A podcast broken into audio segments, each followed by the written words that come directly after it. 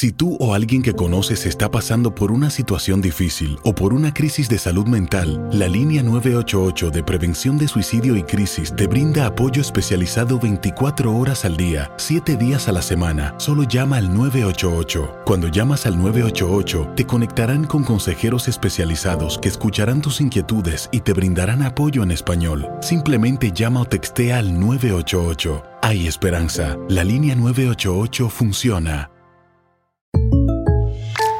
When you buy a new house, you might say, Shut the front door! Winning! No, seriously, shut the front door. We own this house now. but you actually need to say, Like a good neighbor, State Farm is there. That's right. The local State Farm agent is there to help you choose the coverage you need. Welcome to my crib. no one says that anymore, but I don't care. So just remember, like a good neighbor, State Farm is there. State Farm, Bloomington, Illinois. No hay nada como un teléfono nuevo, y si quieres uno ahora, aprovecha la oferta de Boost para estar conectado con los tuyos. Cámbiate a Boost Mobile y llévate un Samsung Galaxy A15 5G gratis. Boost tiene las redes 5G más grandes del país, con máxima señal, para que sigas tus sueños sin miedo al éxito. No esperes, visita ya tu tienda Boost Mobile local y llévate tu Galaxy A15 5G gratis. Solo en un Boost Mobile cerca de ti. Oferta por tiempo limitado, solo clientes nuevos. Requiere suscripción al servicio, un dispositivo por línea, impuestos adicionales. Aplican otras restricciones. Visita una tienda para detalles. Tienes mucho en tus manos. Pero con solo mover un dedo puedes dar marcha atrás con Pro Trailer Backup Assist disponible. Presentamos la nueva Ford F150 2024. Ya sea que estés trabajando al máximo o divirtiéndote al máximo, esta camioneta te respalda porque está hecha para ser una parte indispensable de tu equipo. Fuerza así de inteligente solo puede ser F150. Construida con orgullo Ford. Fuerza Ford. Advertencia. Este programa contiene casos de crimen, apariciones, misterio, conspiración y violencia. El contenido de estas piezas puede ser sensible para algunos miembros del público. Aconsejamos discreción.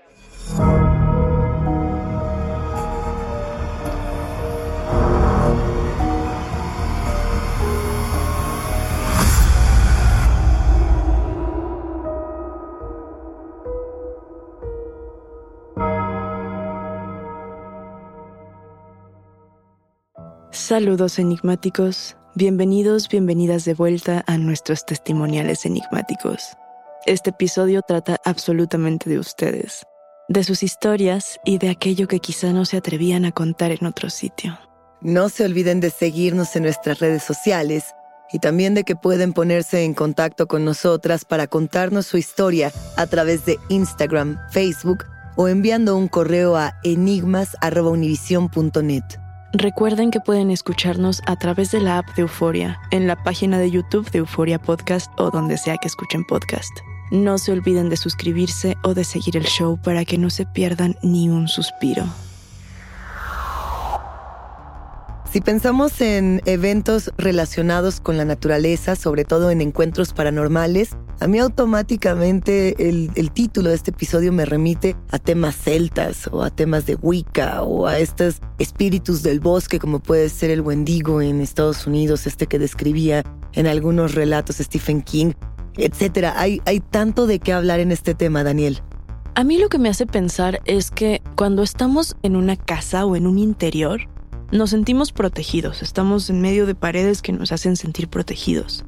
Pero ¿qué pasa cuando no tenemos esa protección? Cuando estamos en medio de la nada y nos encontramos con algo. El entorno urbano ha sido bastante condescendiente con los seres humanos, ¿no? Nos pone nuestra televisión, nuestro podcast, nuestra casita. La naturaleza es todo menos cómoda. Aun cuando venimos de la naturaleza, como humanas y como humanos ya no estamos en contacto real con la misma. Podemos decir, no, es que yo me voy al bosque cada fin de semana. No, es que yo salgo al campo. No, no, no, no. O sea, realmente ese contacto real con la naturaleza no lo tenemos ya. Es que justo estamos acostumbrados ya a un cobijo que antes no teníamos. ¿Has tenido experiencias paranormales en el bosque, en la selva, en algún lugar donde estuvieras en ese contacto con lo natural? Yo la verdad es que siempre me siento muy cuidada en la naturaleza. No le tienes ni tantito miedo. No, ¿sabes? En una ocasión fuimos a un campamento y realmente no vi nada, no me ocurrió nada. Pero yo sentía que alguien estaba observándome en la espalda y mi ansiedad fue tan fuerte que comencé a llorar. Del miedo de que alguien pudiera estar detrás de ti. Sí. ¿Y nunca volteaste, nunca fuiste a explorar? Volteé, fui a explorar, fui a preguntarle a las personas que nos rentaron la cabaña si había algo, si asustaban. Me dijeron que no, me dieron un amuletito y me mandaron de regreso. Es que también parte no solamente de lo que hay en la naturaleza, sino de las personas que ya viven ahí o que ya forman parte de ese entorno y cómo ellos sí saben qué hacer frente a ciertos eventos, ¿no? Y nosotros, en cierta medida, a veces hasta parecemos novatos cuando llegamos a, estos entornos tan inhóspitos, tan difíciles de acceder. Hay muchos testimonios al respecto. Antes de llegar a ellos, ¿tú has tenido alguna experiencia en la naturaleza? No, no soy mucho de la naturaleza. Tengo que ser muy sincera. A mí me encantan los entornos urbanos. A mí me gustan mucho las ciudades, las carreteras. Eh, me tocó aquella vez que creo que ya había platicado aquí en Enigmas una experiencia con unas amigas y el mar que tenía que ver con una criatura muy extraña que, al parecer ellas vieron, pero yo no la vi. Y en alguna otra ocasión, justo en un campamento, varios niños decidieron irse a buscar luciérnagas. Y entonces lo que cuentan, o lo que contaron en ese momento, era que habían visto que las luciérnagas se habían organizado y que habían hecho como una figura como humanoide. Ninguno de nosotros creímos nada de esto en el campamento, pero todos los niños que estuvieron ahí lo dijeron muy seriamente. O sea, lo tomaban muy en serio y dijeron es que todas las luciérnagas se pusieron de tal manera que parecía que había un, algo, una persona. No sé si sea real o no, pero nunca los vi reír. Eh, meses después les decíamos, no, ya en serio, eso era una broma. No y no, y se aferraron a que no. Pero no es una experiencia que a mí ya me haya tocado, ¿no? Lo que sí tengo como muy claro es que estas historias del bosque, del campamento, son el germen perfecto para el nacimiento del asesino serial o, de, o del criminal que puede salirse con la suya y violentar a todo un grupo de personas, o del espíritu del bosque o de lo natural que puede hacer un contacto directo para defender su tierra como para decirte, mira, este es el camino que deberías de tomar. Pues justamente hoy tenemos tres historias que ocurren en la naturaleza. ¿Cuáles tenemos? Tenemos una fuerza que se presenta en medio de la lluvia, una presencia que ayuda a quienes lo necesitan y una mujer fantasma que visita a los turistas de una playa. ¿Qué te parece, Daniel, si comenzamos con el testimonio de Edna? ¿Lo quieres compartir? Edna nos mandó un texto que les voy a leer.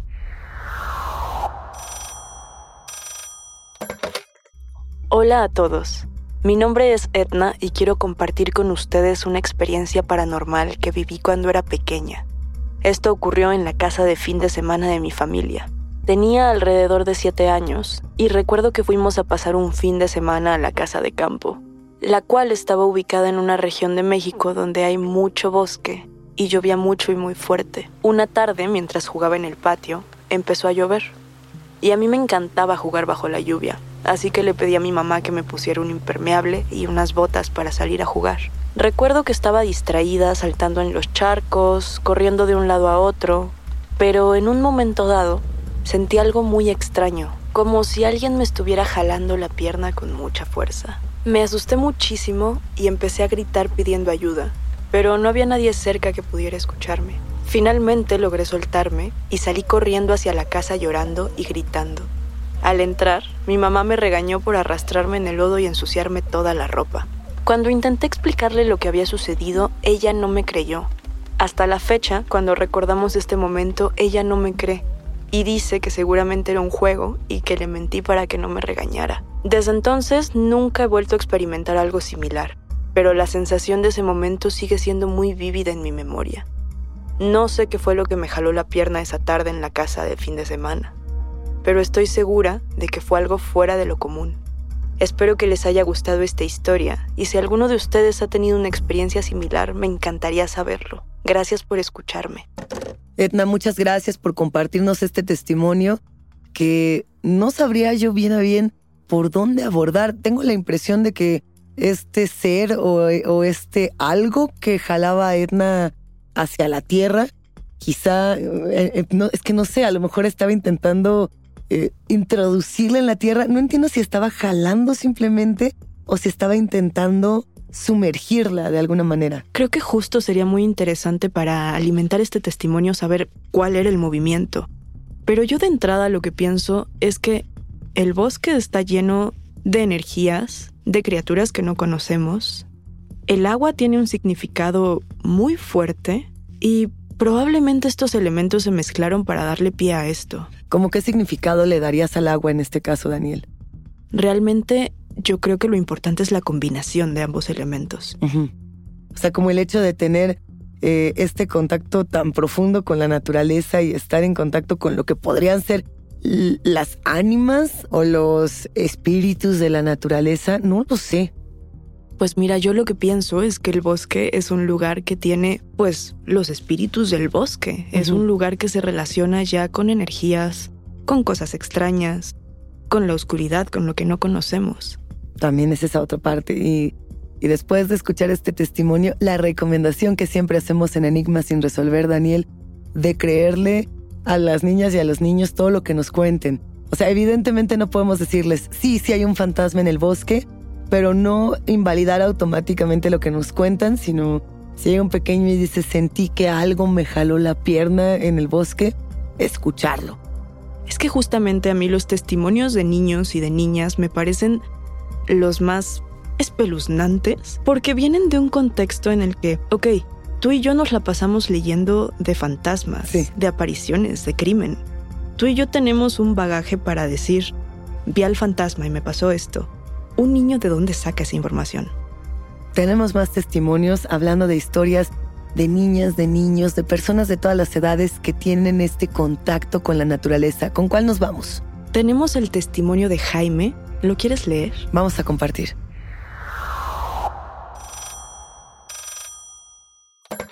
Mi nombre es Jaime y hoy quiero compartir con ustedes una experiencia que viví hace algunos años durante un intercambio escolar que tuve en Canadá. Tenía 16 años en aquel entonces y me encontraba muy lejos de mi hogar. Extrañaba mucho a mi familia y amigos. Una tarde salí de la escuela sintiéndome muy triste y comencé a caminar sin rumbo fijo. Sin notarlo, me adentré en un bosque y pronto me di cuenta de que ya no había luz de día y me encontraba perdido en medio de la oscuridad. Frustrado, me senté en un tronco viejo y me puse a llorar. Después de unos minutos, un hombre se acercó a mí, manejando una camioneta vieja que hacía mucho ruido. Me preguntó si necesitaba ayuda y le dije que estaba perdido y no sabía cómo volver. Él me ofreció llevarme a casa y yo acepté. Le dije la dirección de mi hogar y comenzamos a conducir hacia allá. Pero lo extraño es que el trayecto duró mucho menos de lo que yo esperaba. Parecía que en cuestión de minutos llegamos a mi casa. Me bajé de la camioneta tan cansado que se me olvidó darle las gracias al hombre por ayudarme. Sin embargo, cuando me di la vuelta para agradecerle, me percaté de que la camioneta ya no estaba ahí y no escuché el ruido del motor cuando arrancaba. Fue entonces cuando una sensación de frío me invadió y empecé a preguntarme si lo que había sucedido era real o simplemente había sido mi imaginación. Estoy seguro de que este encuentro se trató de algo sobrenatural, aunque no puedo entender completamente qué fue, sé que alguien o algo me salvó aquella noche. Probamos el miedo en enigmas sin resolver. When you buy a new house, you might say, Shut the front door! Winning! No, seriously, shut the front door. We own this house now. But you actually need to say, Like a good neighbor, State Farm is there. That's right. The local State Farm agent is there to help you choose the coverage you need. Welcome to my crib. no one says that anymore, but I don't care. So just remember, like a good neighbor, State Farm is there. State Farm, Bloomington, Illinois. No hay nada como un teléfono nuevo, y si quieres uno ahora, aprovecha la oferta de Boost para estar conectado con los tuyos. Cámbiate a Boost Mobile y llévate un Samsung Galaxy A15 5G gratis. Boost tiene las redes 5G más grandes del país, con máxima señal, para que sigas tus sueños sin miedo al éxito. No esperes, visita ya tu tienda Boost Mobile local y llévate tu Galaxy A15 5G gratis. Solo en un Boost Mobile cerca de ti. Oferta por tiempo limitado, solo clientes nuevos. Requiere suscripción al servicio, un dispositivo por línea, impuestos adicionales. Aplican otras restricciones. Visita una tienda para detalles. En Ford creemos que ya sea que estés bajo el foco de atención o bajo tu propio techo, que tengas 90 minutos o 9 horas, que estés empezando cambios o un largo viaje, fortaleza es hacer todo, como si el mundo entero te estuviera mirando. Presentamos la nueva Ford F150 2024. Fuerza así de inteligente solo puede ser F150. Construida con orgullo Ford. Fuerza Ford. Aloha mamá, ¿dónde andas? Seguro de compras. Tengo mucho que contarte. Hawái es increíble. He estado de un lado a otro con mi unidad. Todos son súper talentosos. Ya reparamos otro helicóptero Blackhawk y oficialmente formamos nuestro equipo de fútbol. Para la próxima te cuento cómo voy con el surf y me cuentas qué te pareció el podcast que te compartí, ¿ok? Te quiero mucho. Be All You Can Be, visitando goarmy.com diagonal español. Muchas gracias Jaime por compartirnos tu testimonio, estas historias de seres, de criaturas o inclusive de personas que de una manera sobrenatural nos regresan a casa, Daniel. Claro, hemos explorado muchísimas veces esta figura de el ente que cuida o los ángeles, por así decirlo. Esto me hace pensar en un testimonio, Luisa, no sé si lo recuerdas, pero esta historia nos la compartió Ram, que es un miembro del equipo de Enigma sin resolver. Él nos contaba que durante su infancia, él vivía en una zona de campo y en una ocasión lo mandaron a llevarle el desayuno a su abuelo y se perdió. Y en medio de este campo vio a un hombre desconocido que él pensó que era del pueblo, que le dijo, ven, yo te llevo. Y de alguna forma este hombre desconocido conocía el camino y sabía hacia dónde iba Ram. Y lo llevó de vuelta con su abuelo. Así es. Estas historias que parecen fascinantes Quisiera yo aclarar puntualmente que no siempre son la norma. Es fascinante tener ángeles cuidadores, entes protectores, pero enigmáticos, recuerden nunca, sobre todo si son niñas, si son niños, nunca subirse a la camioneta de un extraño, nunca seguir a un hombre misterioso que los va a llevar de vuelta a casa. Actualmente las historias que tienen más que ver con el lado oscuro de estas historias eh, digamos que de una u otra manera pueden incluso aplastar el lado paranormal, ¿no? Como que uno puede pensar, estoy frente a mi cuidador y de pronto te encuentras con el potencial eh, asesino de la carretera. No quiero irme al lugar oscuro, pero también se puede dar ese caso. Eso justamente es algo que a mí me parece extraño de esta historia, porque yo pienso que si yo estuviera en un país distinto al mío, no me pasaría jamás por la cabeza subirme a la camioneta de un desconocido que me recoge en medio del bosque. Exacto. Pero al mismo tiempo puedo empatizar con la desesperación que probablemente Jaime estaba sintiendo en ese momento. Por supuesto, además Jaime no era un pequeño. Jaime en este momento de la historia nos cuenta que tiene 16 años. Jaime, cuéntanos si averiguaste más de quién fue esta persona que te llevó de regreso a casa. Y, y mientras nos platicas también un poco de ese otro contexto de lo que ocurrió después, ¿qué les parece si escuchamos el testimonio de Regina? ¿Lo compartimos, Daniel? Hola, enigmáticos. Les voy a contar una experiencia que me dejó sin palabras y me dejó preguntándome muchas cosas acerca de los espíritus. Hace unos años fui de viaje con mi novio a la playa. Nos hospedamos en un pequeño hostal pegado al mar. La primera noche estábamos pensando en salir a cenar. Vimos una mujer mayor sentada en la recepción. Yo siempre he sido la sociable de la relación así que mi novio me hizo acercarme a hablar con ella. Le pregunté si conocía algún buen lugar para cenar. Ella me dijo que podía llevarnos la cena directamente al hostal. Nos pareció bien la idea de cenar solos en la playa, así que le dije que estaba bien. Le entregué un billete y se fue a buscar nuestra comida. Mi novio y yo seguimos esperando a que regresara con nuestra cena, pero después de una hora empezamos a preocuparnos y decidimos bajar a la recepción para preguntar por ella. Ahí encontramos a un joven de unos 20 años que nos dijo que no había ninguna señora aquella noche. Nos hizo describir a la mujer. Yo le dije que era una mujer delgada, que parecía muy mayor y que traía puesto un vestido morado. Él solo se rió y nos dijo que la señora que habíamos visto ya no estaba viva, que era su abuela Adela y que había muerto hace mucho tiempo, pero que era conocida todavía por hacerle bromas a los huéspedes y esconder sus cosas. Pensé que solo era una excusa muy mala para hacer una estafa. Me molesté bastante, pero no quise hacer un problema. Esa noche simplemente volvimos a subir a la habitación y salimos a buscar dónde cenar. Unos días después bajé a la recepción a preguntar dónde podía encontrar una farmacia. El joven ya no estaba. Ahora había una mujer mayor que era muy amable. Vi en la pared una foto que me resultó muy familiar. Era la foto de la señora que nos ofreció la cena. Le pregunté a la mujer que estaba en la recepción que quién era esa mujer. Y ella me respondió, mi mami en paz descanse. Me quedé sin habla, no sabía qué pensar. Sigo sin poder explicar lo que sucedió esa noche.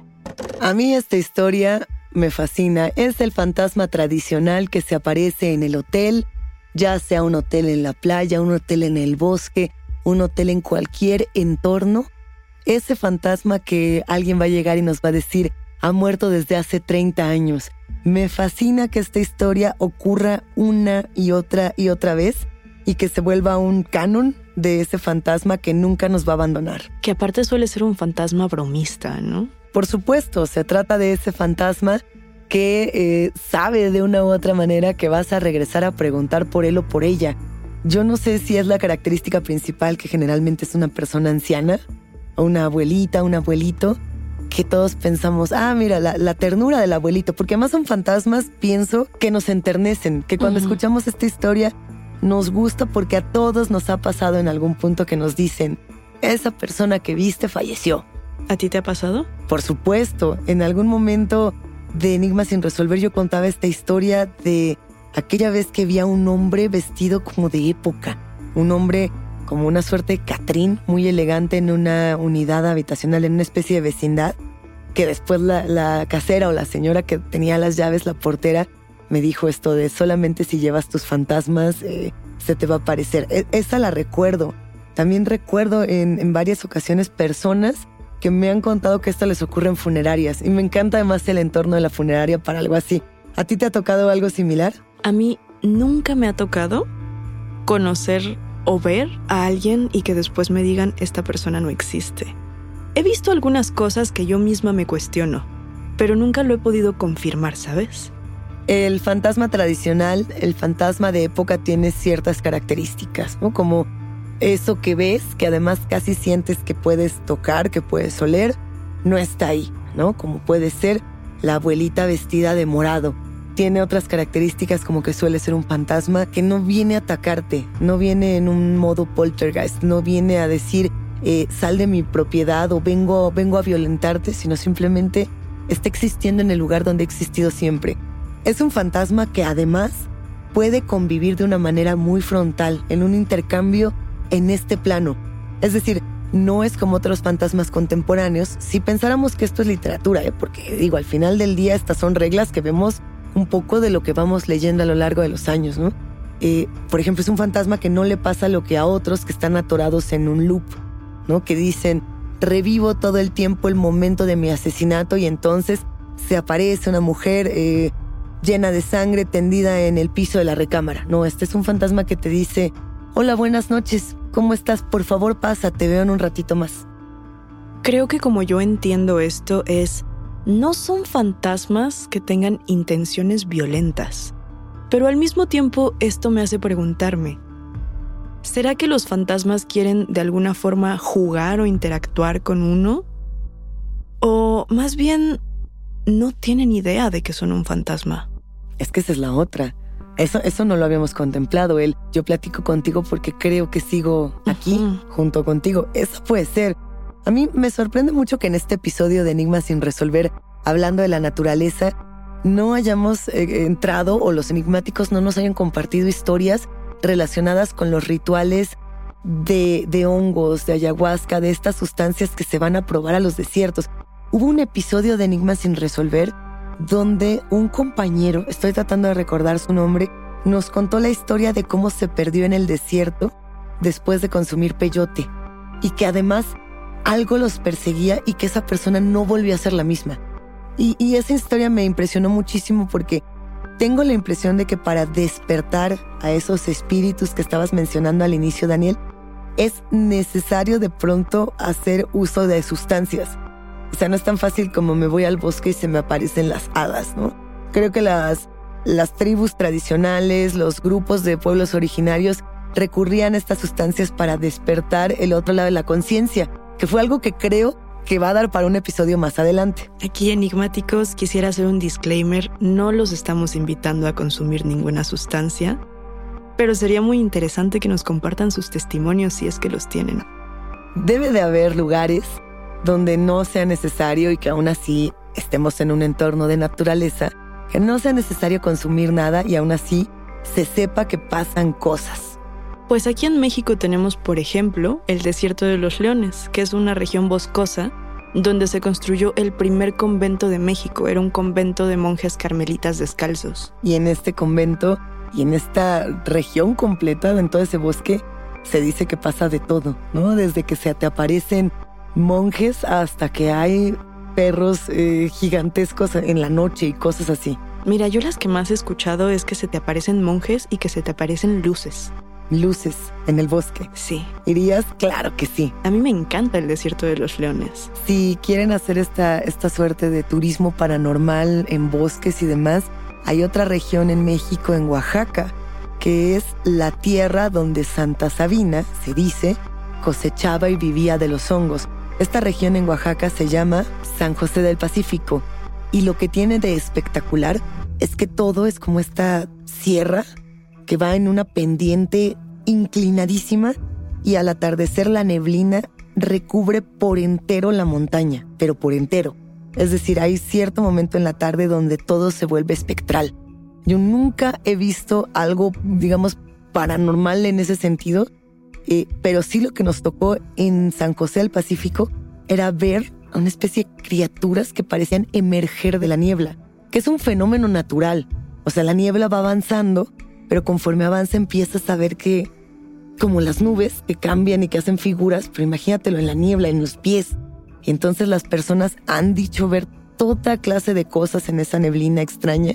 Y, me parece que es un lugar que podríamos visitar. Es que muchas carreteras de México comparten esta cualidad de llenarse de neblina a ciertas horas del día. Y es un escenario verdaderamente impactante. Sea, es que dejando de lado la parte paranormal de la que estamos hablando con estos testimonios, Estar en ese momento, en la neblina, en la carretera, pudiendo ver nada y sabiendo que tienes que dirigirte hacia adelante, te da una sensación muy extraña, te hace sentir muy pequeño y muy frágil. Y es que al mismo tiempo es una vista bellísima. Enigmáticos, si ustedes han tenido la oportunidad de ver esto, sabrán a qué me refiero. Y si lo han logrado ver, si lo han podido ver en algún momento de su vida, en algún viaje o en donde viven, compártanoslo. Nos va a encantar escucharlos y nos va a encantar seguir escuchando todas sus historias relacionadas con entes, con apariciones, con cosas inexplicables para poder comentarlas aquí y para poder seguir creciendo la biblioteca paranormal que tanto nos gusta, ¿no, Luisa? Enigmáticos, queremos seguir conociendo sus experiencias paranormales, especialmente si han ocurrido en parajes naturales. Hasta aquí llegamos con los testimonios. La invitación queda abierta para ustedes, quienes construyen este podcast, a que nos compartan sus voces en enigmas.univision.net y nuestras redes sociales. No se olviden de seguirnos ahí mismo. Recuerden que pueden escucharnos en la app de Euforia, la página de YouTube de Euforia Podcast o donde sea que escuchen podcast. Denle follow o suscríbanse al show en donde sea que nos escuchen y así no se pierden ni un momento de Enigma sin resolver. Yo soy Daniel Duarte. Y yo soy Luisa Iglesias. Nos espantamos en el próximo episodio.